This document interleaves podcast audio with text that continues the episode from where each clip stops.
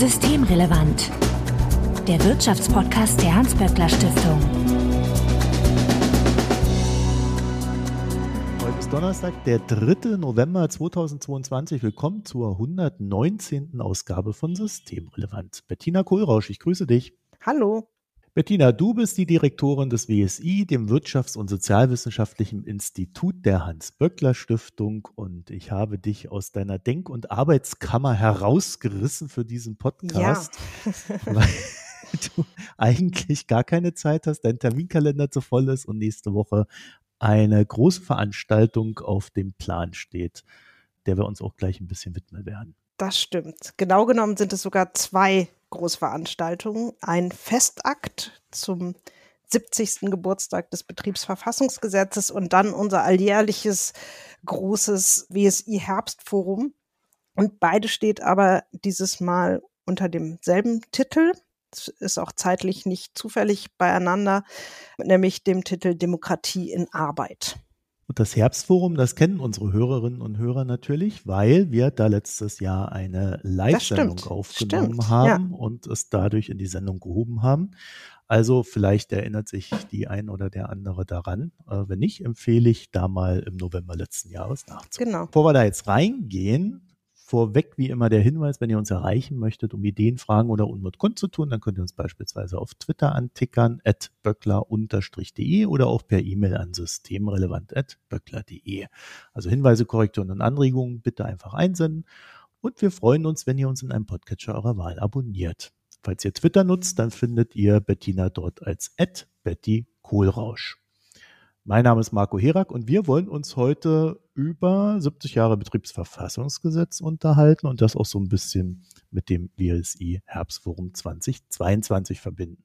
Ja, Bettina, 70 Jahre Betriebsverfassungsgesetz, das ist für GewerkschafterInnen eigentlich ein sehr wichtiges Thema, würde ich sagen, ne? Oder ein sehr wichtiges Datum. Das ist ein wichtiges Datum und ich weiß gar nicht, habe ich das eben erwähnt? Ich bin, wie du schon erwähnt hast, etwas okkupiert gedanklich, äh, dass selbst der Kanzler zum großen Festakt kommt, um zu gratulieren und hoffentlich sich vielleicht auch ein paar Anregungen abzuholen, was noch zu tun wäre, was man weiterentwickeln kann. Für Gewerkschaften ist betriebliche Mitbestimmung ein ganz zentraler Punkt ihrer Arbeit. Und es ist durchaus ein Grund zu feiern, auch wenn die Gewerkschaften mit dem, was da beschlossen worden ist, damals 1952 gar nicht so 100 Prozent zufrieden waren. Nochmal vielleicht einen Schritt zurück. Wir feiern das auch Anfang November, machen wir diesen Festakt, weil tatsächlich im November, Anfang November vor 70 Jahren das Betriebsverfassungsgesetz erstmalig in Kraft getreten ist. Ich habe mich vorbereitet auf diesen Podcast und nochmal in die kleine Geschichte der Gewerkschaften geguckt von Michael Schneider, mit denen ich übrigens, was ich dann festgestellt habe, schon für mein Examen gelernt habe. Der hört die Geschichte der Gewerkschaften hier auch leider in den 90ern auf. Und da habe ich nochmal reingeguckt und da fand ich ganz interessant, dass die Gewerkschaften den Kampf um ein Betriebsverfassungsgesetz damals wirklich im Kontext der Demokratisierung der Gesellschaft und der Wirtschaft als Ganzes verstanden haben. Und da bin ich auf die wirtschaftspolitischen Grundsätze des Deutschen Gewerkschaftsbundes vom Oktober 1949 gestoßen, in denen der wirklich schöne und immer noch wichtige und, und denkwürdige Satz steht, die Erfahrungen der Jahre 1918 bis 1933 haben gelehrt, dass die formale politische Demokratie nicht ausreicht, eine echte demokratische Gesellschaftsordnung zu verwirklichen. Die Demokratisierung des politischen Lebens muss deshalb durch die Demokratisierung der Wirtschaft ergänzt werden. Und das finde ich Herrlich, ne? total interessant, weil wir da, also genau das ist ja das, worüber wir eigentlich immer noch nachdenken. Ne? Also wie hängt eigentlich Demokratie in der Arbeit, auf der Arbeit, erlebte Demokratie im Arbeitskontext mit der Demokratisierung der Gesellschaft zusammen. Das ist ja auch das, worüber wir angefangen haben, auch wirklich nochmal intensiver empirisch zu forschen. Und dieser Kerngedanke ist aber eben wirklich nicht neu, aber wenn man irgendwie auch vielleicht mal nach Italien guckt oder nach Israel jetzt ganz aktuell natürlich relevanter denn je und aktueller denn je. Ja, total spannend, weil ich erinnere mich, dass Anfang des 20. Jahrhunderts ja auch sehr viel Literatur darüber geschrieben wurde, was macht man denn mit diesen ganzen Massen an Menschen, die wir jetzt da so haben. Ne? Also das war ja so der Beginn dieser Massengesellschaft. Und eine der Antworten am Ende war, naja, man bindet sie ein. ja. die Prozesse. Ja. Und ja. Äh, das finde ich auch aus heutiger Sicht, wo wir ja über eine Gesellschaft reden, die jetzt vor neuen Herausforderungen vielleicht äh, auch mit dem Internet und der Kommunikation steht, schon einen ganz interessanten Vergleich zu sagen, na ja, auch hier könnte man ja dann die Menschen beginnen wieder einzubinden und dadurch was Neues zu schaffen. Genau, zwei Gedanken, glaube ich. Also in der Tat, und das kann man natürlich auch kritisch sagen, das war das eine Einbindung natürlich auch in eine kapitalistische Produktionsweise. Ja? Und die demokratische, aber eben auch materielle Teilhabe in dieses kapitalistische System und damit natürlich auch eine Einbindung. Und auf der anderen Seite eben aber gleichzeitig, das ist, ist ja mal so zweischneidig, ist es bei echter Mitbestimmung natürlich eben auch wirklich ähm, ein Rückdrängen des Marktes aus der Welt der Wirtschaft, aus der Welt des Arbeits. Man überlässt die Arbeit, die Wirtschaft nicht komplett dem Markt und seinen Kräften, sondern man setzt diesen Kräften, die Ungleichheit schaffen, die antidemokratisch sind im Kern, in eine Demokratisierung und Mitbestimmung entgegen. Und das ist eben der sozusagen der erste Schritt gewesen. Die Gewerkschaften waren nicht so richtig glücklich damit, weil sie sich in vielen Punkten nicht durchsetzen konnten bei der Durchsetzung des Betriebsverfassungsgesetzes und es dann nochmal eher, also deshalb haben wir auch Anfang des Jahres die, die Reform des Betriebsverfassungsgesetzes von 1972 eher gefeiert, wo nochmal deutlich weitreichendere Rechte für Betriebsräte durchgesetzt wurden. Aber nichtsdestotrotz, also überhaupt diese Idee ist natürlich total zentral und es war der erste zentrale Schritt in die Richtung. Und die Debatte, auf die das zumindest in, im progressiven Lager der Gesellschaft aufgesetzt hat, sind genau die Fragen, die heute immer noch relevant sind. Also die Feststellung, dass es in einer Demokratie nicht geht, dass der Bereich, wo Reichtum erwirtschaftet wird, wo Menschen einen Großteil ihrer Zeit verbringen, weil sie arbeiten, dass der eben nicht demokratisch organisiert ist. Aber ja, es ist natürlich auch eine Einbindung. Ja, also war aber auch kein Selbstläufer in dem Sinne, weil man äh, ihn ja hart erkämpfen musste, diesen Punkt der Beteiligung. Ähm, ja. Also das, dieses harte Erkämpfen, vielleicht geht's nur mir so, aber ich habe so das Gefühl, äh, das, das hat auch nicht aufgehört seitdem. Ne? Also das gibt dann so mal so Phasen, wo es ein bisschen ruhiger ist, aber äh, auch das, was man erreicht hat, muss man eigentlich stetig verteidigen. Und wenn wir jetzt äh, mit der Digitalisierung wieder vor einer neuen Situation stehen, scheinbar ja auch so Basics, die man vorher schon hatte, dann auch im Neuen wieder erringen. Ja, genau. Also man muss es einerseits muss man es verteidigen permanent. Also ein Beispiel ist jetzt, was jetzt gar nichts mit Digitalisierung zu tun hat, aber wo sich beispielsweise in der Fleischindustrie, das ist übrigens kleiner Link nochmal zum Herbstforum, auch ein großes Thema bei uns auf dem Herbstforum. Wir haben da einerseits Scheriffe, die äh, bei uns dazu forscht, zu der sozusagen Durchsetzung von Mitbestimmung in der Fleischindustrie und gleichzeitig haben wir eine Regisseurin eines Dokumentarfilms, die dazu gearbeitet hat und einen Film gedreht hat und wir gucken uns Teil des Films an und gehen da ins Gespräch, also auch mal ein bisschen andere Perspektive auf dieses Thema. Und nochmal herzliche Einladung. Wir werden, wenn ich das sagen darf, Marco dir vorwegnehmen, in den Show Notes auch nochmal den Link zum WSI Herbstforum verlinken, so dass alle auf jeden Fall da noch gerne mit reingucken, online mit reingucken können, wenn sie wollen. Aber nochmal zu dieser Fleischindustrie.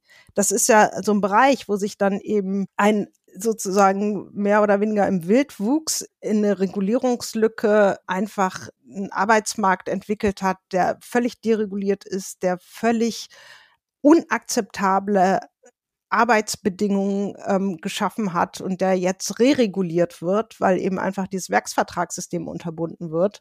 Und wo wir als WSI zum Beispiel auch einfach untersuchen, klappt das eigentlich? Also wie kann man sich so ein Sektor eigentlich überhaupt auch wieder irgendwie zurückerobern? Und was sind da eigentlich die Fallstricke? Und welche auch, wir arbeiten ja auch zusammen mit Johanna und ihrem Institut, welche rechtlichen Rahmenregulierungen brauchen wir auch und wie können solche Regulierungen durchgesetzt werden. Also einerseits muss, müssen sozusagen Rechte, die Menschen eigentlich haben, auch verteidigt werden und umgesetzt und durchgesetzt werden, was kompliziert ist.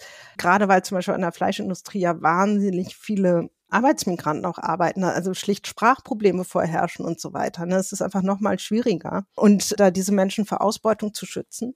Aber es gibt natürlich auch mit der Digitalisierung, mit Plattformarbeit, da hast ja auch mit äh, Johanna irgendwie schon ausreichend drüber gesprochen, auch einfach noch ganz neue Regulierungsbedarfe letztlich. Ne? Oder wenn wir jetzt Transformationsprozesse haben, wo, wo Unternehmen sich komplett neu aufstellen müssen unter Umständen. Die Frage, also welche Mitbestimmungsrechte braucht dann eigentlich ein Betriebsrat und reichen die Mitbestimmungsrechte, die da existieren eigentlich? Das sind ja auch Dinge, zu denen der DGB und das HSI zusammen mit den Gewerkschaften auch Vorschläge entwickelt hat. Was haben die denn vorgeschlagen? Sie haben unglaublich viele Paragraphen vorgeschlagen.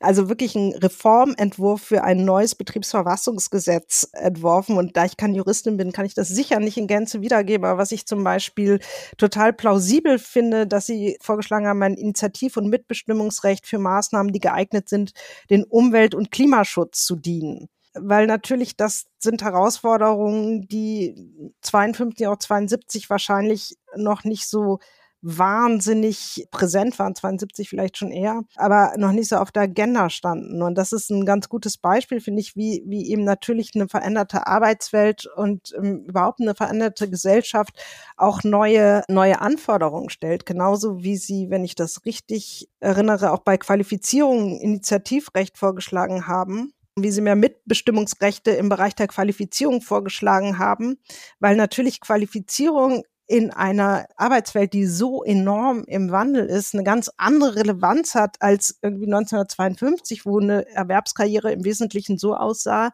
ich mache irgendwie einen Schulabschluss, ich mache eine äh, in der Regel eine berufliche Ausbildung und macht dann vielleicht hier und da nochmal eine Weiterbildung, aber im Wesentlichen, also eine Auf, vielleicht eine Aufstiegsfortbildung, aber im Wesentlichen sind das die Qualifikationen, die habe ich die Qualifikation, die ich in meinem Leben brauche, schon am Anfang meiner Erwerbslaufbahn sozusagen erlangt. Und da ist ja völlig klar, dass, dass das heute nicht mehr so ist und dass da einfach neue Regulierungsbedarfe auch auftauchen.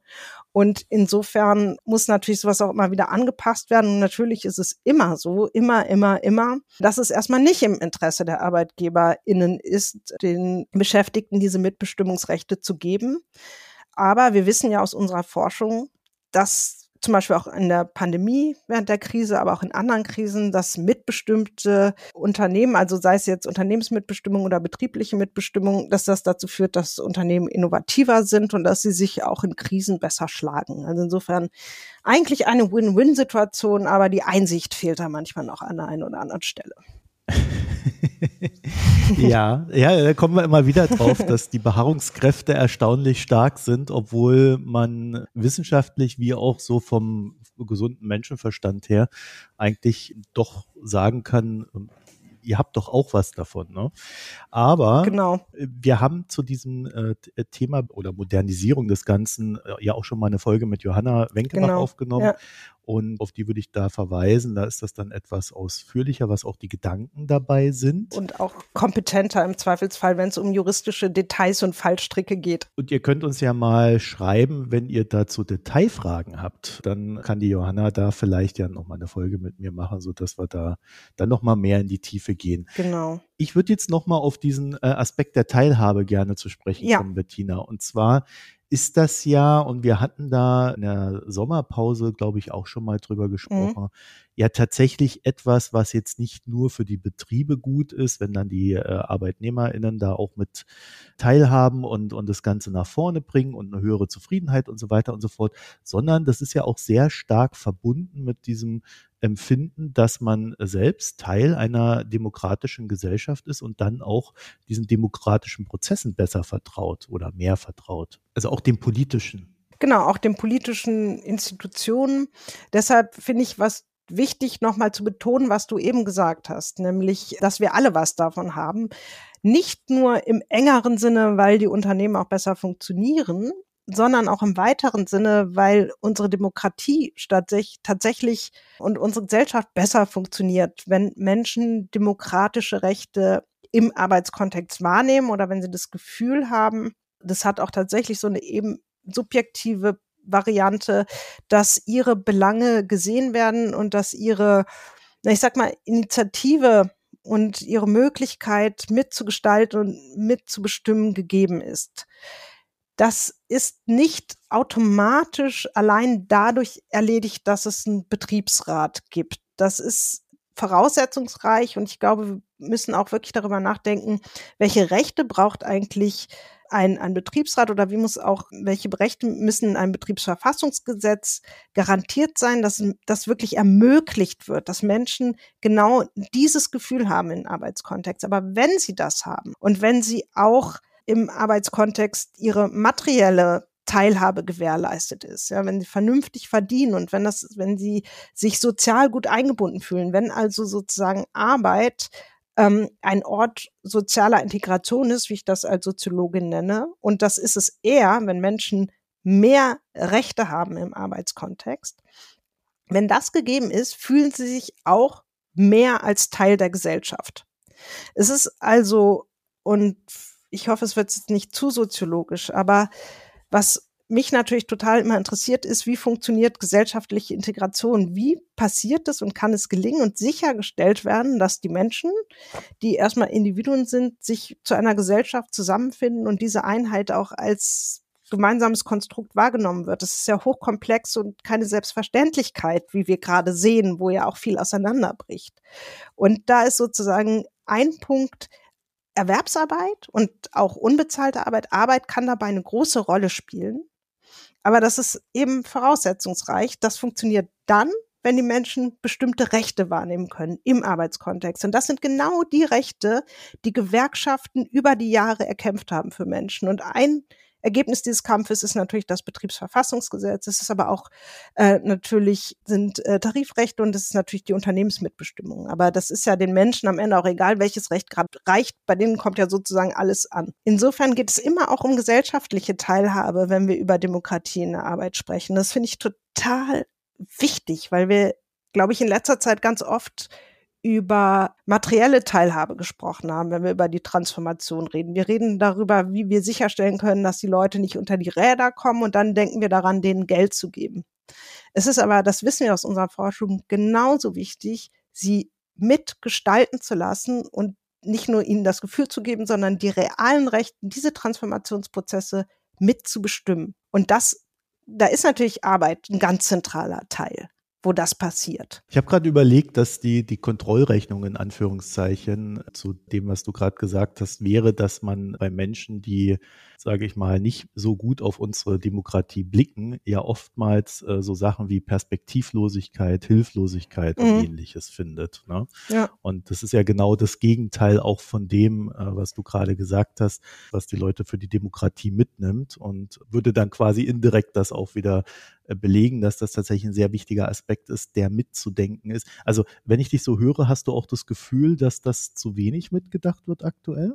Ja, also noch einmal zu dem, was du am Anfang gesagt hast, im ersten Teil deiner Frage. Wir haben das uns tatsächlich auch mal empirisch angeguckt und es ist so. Also wir nennen das, äh, das habe ich ja in, in diesem einen Podcast etwas ausführlicher dargestellt, wir nennen das industrielle Staatsbürgerrechte, also die Rechte, die Menschen im Arbeitskontext haben. Tarifrechte, betriebliche Mitbestimmung, all das, aber auch äh, Gesundheitsschutz, Arbeitsschutz, all das nennen wir industrielle Staatsbürgerrechte, also Rechte, die sich speziell nochmal aus dem Status der Erwerbstätigkeit ableiten.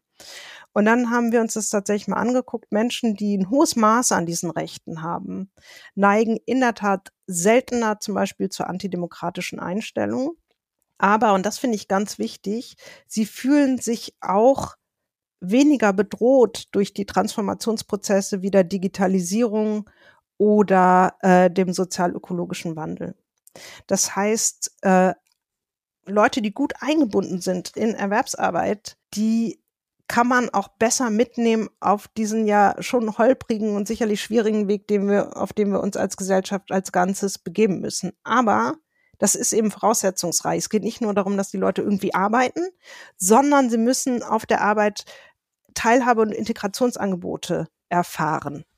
Und ähm, das bringt mich zum zweiten Teil deiner Frage. In der Tat glaube ich, dass wir das so noch nicht verstanden haben in Gänze. Also äh, wenn man, ähm, wir reden inzwischen über die Höhe des Lohns, wir reden über den Mindestlohn, das ist gut, aber es geht eben nicht nur um, um materielle Fragen, die sind zentral und will überhaupt nicht kleinreden. Aber wenn man jetzt irgendwie den Kohlearbeitern äh, Geld gibt, werden die die Transformation nicht als weniger bedrohlich erleben. Ne? Es geht auch darum zu überlegen, wie kann man denn sicherstellen, dass das, was die ja auch alles erlebt haben im Arbeitskontext, organisiert zu sein, in soziale Kontexte eingebunden zu sein, gesehen und sozial anerkannt zu werden mit ihrem Können und ihren Fähigkeiten. Wie kann das Menschen eigentlich auch in diesem Transformationsprozess garantiert werden, dass sie diese Erfahrung weitermachen. Und man kann den Leuten, dann können die zuschütten mit Geld, es wird nicht reichen. Es geht genauso, also sehen wir auch immer wieder, also demokratische Teilhabe ist für die Menschen genauso wichtig, ja, und dafür, dass sie sozusagen diese Demokratie als funktional erleben, wie materielle Teilhabe. Und mein Eindruck ist, dass man bei Kompensation, also man denkt zu sehr so in der Logik von Kompensation. Verlieren die ihren Job, geben wir denen Geld. Das wird nicht reichen. Wir brauchen eine, wirklich eine Demokratisierung des Transformationsprozesses. Und ich glaube schon, dass ein modernes Betriebsverfassungsgesetz da ein wichtiger Punkt ist. Es liegt ja auch sicherlich daran, dass Arbeit macht ja einen großen Teil unseres Lebens aus. Ne? Ja. Äh, für, für manche ein Drittel des Tages, für andere mehr. Und das ist ja auch sinnstiftend für das eigene Leben. Genau. Und äh, wenn man dann Total. einfach nur Geld ja. kriegt, statt eine Arbeit zu haben, fehlt natürlich der Sinn. also den genau. kann man nicht einfach genau. so, genau. so ersetzen. Ne? Ich, ich glaube aber auch, dass es wichtig ist, dass man diese Kompensation macht, damit die Leute sozial nicht abrutschen. Ja. Aber gleichzeitig braucht es dann halt auch, ähm, naja, man würde sagen, Perspektiven und äh, das ist halt super schwierig, wenn man gerade Jobs abschafft, die eine gewisse Ausbildung erfordern. Genau da wieder eine Perspektive reinzubringen. Und das kann, ich kann mir vorstellen, dass Politik sich da gerne drückt, weil das nicht so einfach zu bewerkstelligen ist mit einfach mal einer Umschulung. Genau, und weil natürlich das schon stärker eine Systemfrage stellt, zu sagen, wie demokratisieren wir einen Bereich wie Erwerbsarbeit nochmal stärker, wie demokratisieren wir nochmal stärker im Bereich wie Wirtschaft, als über Sozialleistungen nachzudenken, was ja am Ende systemisch nicht wirklich einen Unterschied macht. Wobei ich absolut dafür bin, Sozialleistungen anzuheben. Das ist nicht der Punkt. Aber darum geht's halt nicht. Es soll ja auch nicht kompensiert werden, sondern es geht um Anerkennung auch für das, was Menschen leisten. Und eben ihnen die Möglichkeit, über Erwerbsarbeit zu geben, diese Transformationsprozesse wirklich mitzugestalten und mitzubestimmen und mitzuentscheiden, was da passiert. Siehst du, dass wir ein Problem haben, was Anerkennung von Lebensleistung trifft innerhalb dieser Transformationsprozesse? Also dass man einfach sagt, zum Beispiel, ein dummes Beispiel jetzt, aber äh, vielleicht nicht ganz untreffend, da hat jemand sein Leben lang Kohle aus der Erde geholt und, und jetzt auf einmal heißt ja Kohle, du hast die Erde verbrannt, geh weg und wir mögen dich nicht mehr. Das ist ja auch toxisch in dem Sinne und heißt quasi, du hast dein Leben lang einfach nur dafür gearbeitet, die Erde zu zerstören. Ja. Das sollte man ja auch auffangen, oder? Ja, ich halte das für, für ganz zentral und in der Tat, was, was man noch nicht so, so mitdenkt. Ne? Wie kann man die nötigen Transformationsprozesse angehen und genau das, den Respekt vor der Lebensleistung der Menschen, trotzdem eben zum Ausdruck bringen. Und ich glaube, dass das ganz zentral ist. Ja? Also, weil wir kooperieren ja auch mit dem Sophie im Kontext unseres einen lebenslangen Projektes, über das wir auch schon öfter gesprochen haben. Und das also das SOFI, das Soziologische Forschungsinstitut in Göttingen, und die gucken sich das auch nochmal in regionalen Kontexten an. Und da sieht man auch nochmal, dass sowas wie Genau, was weiß ich, die Kohle in der Lausitz, die Autoindustrie in Baden-Württemberg, dass das natürlich auch sozusagen regional, also was mit Regionalstolz, ne, also das ist zu tun hat, dass es prägend für eine ganze Region ist und für das Selbstverständlich von Region, Selbstverständnis von regionalen Kontexten. Und ich glaube, all das hat total viel auch mit sozialer Anerkennung zu tun. Und man muss schon darüber nachdenken, wie man das eben nicht kompensiert, sondern wie man diese Lebensleistung würdigt und vielleicht auch deren Wissen nutzt, um die Transformation und den Wandel zu gestalten.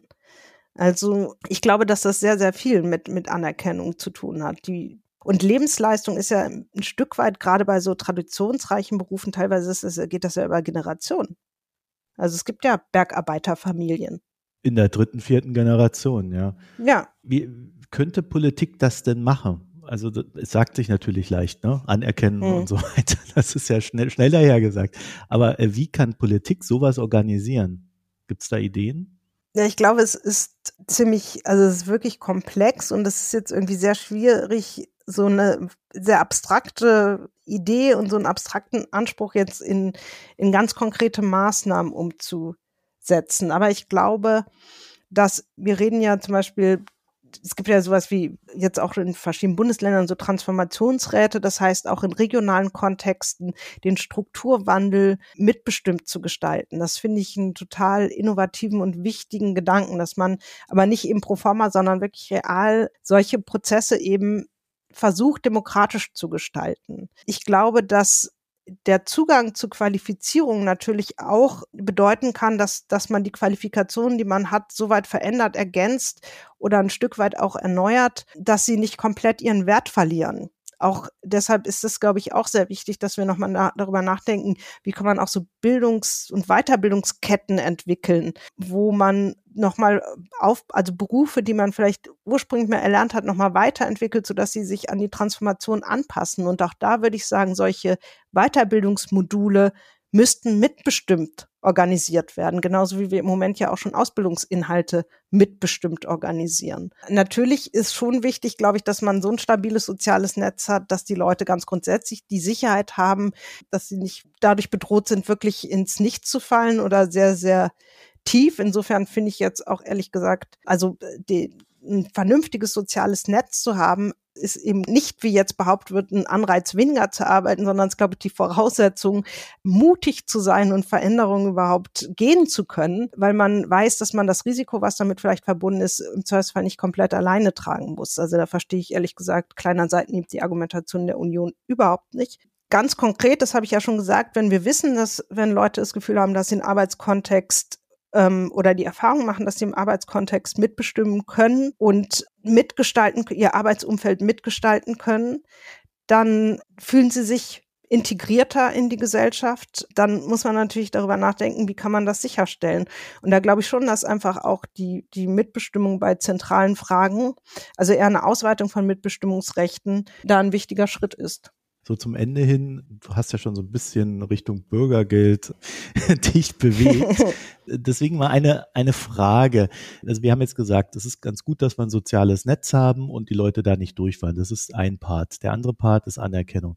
Kann es sein, dass wir, so wie wir unser Sozialsystem gestaltet haben, wenn jemand nach unten rutscht, aktuell, wo er dann beweisen muss, wie, was hat er, wie viel mhm. hat er und so weiter und so fort. Und, und dann ständig irgendwo berichten und machen und tun, dass das auch nochmal eher das Gegenteil erzeugt. Also ja. äh, da, wo man sich schon anhören muss, ah ja, hast dein Leben lang da die Kohle da verbrannt und die Erde ruiniert, dann als nächstes sich noch anhören muss, ja, ist dir denn überhaupt zu trauen, was du da hast und so weiter. Also, dass man da auch nochmal genau. so eine äh, kleine oder manchmal auch große Demütigung drin hat ich glaube, dass diese Erfahrungen, die Menschen in diesem System gemacht haben, sehr oft demütigend waren. Und insofern finde ich auch gerade die Sachen in Richtung Schonvermögen total vernünftig und auch würdevoll, weil äh, das ja erstmal darum geht, dass es für einen bestimmten Zeitraum, sie wissen, dass sich an ihrem Leben nicht sofort alles ändert, dass sie nicht sofort aus der Wohnung raus müssen, dass sie nicht irgendwie sofort an ihr Erspartes ran müssen, was ja für sie wahrscheinlich auch eine Sicherheit im, im Kontext, also im, im Hinblick auf, auf die Rente und so weiter ist.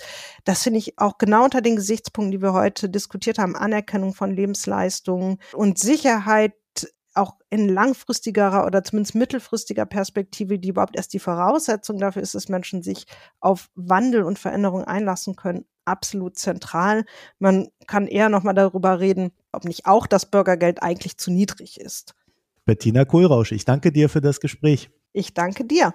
Wenn ihr dazu noch ein paar Gedanken habt, dann könntet ihr die uns mitteilen, zum Beispiel per E-Mail systemrelevant.böckler.de oder auf Twitter at böckler-de. Und wenn ihr Bettina auf Twitter folgen möchtet oder ihr dort etwas mitteilen möchtet, dann findet ihr sie dort als at Betty Kohlrausch. Und wir freuen uns natürlich hier als Podcast, wenn ihr uns in einem Podcatcher eurer Wahl abonniert. Vielen Dank fürs Zuhören, euch eine schöne Zeit und bis vielleicht nächste Woche. Tschüss. Tschüss.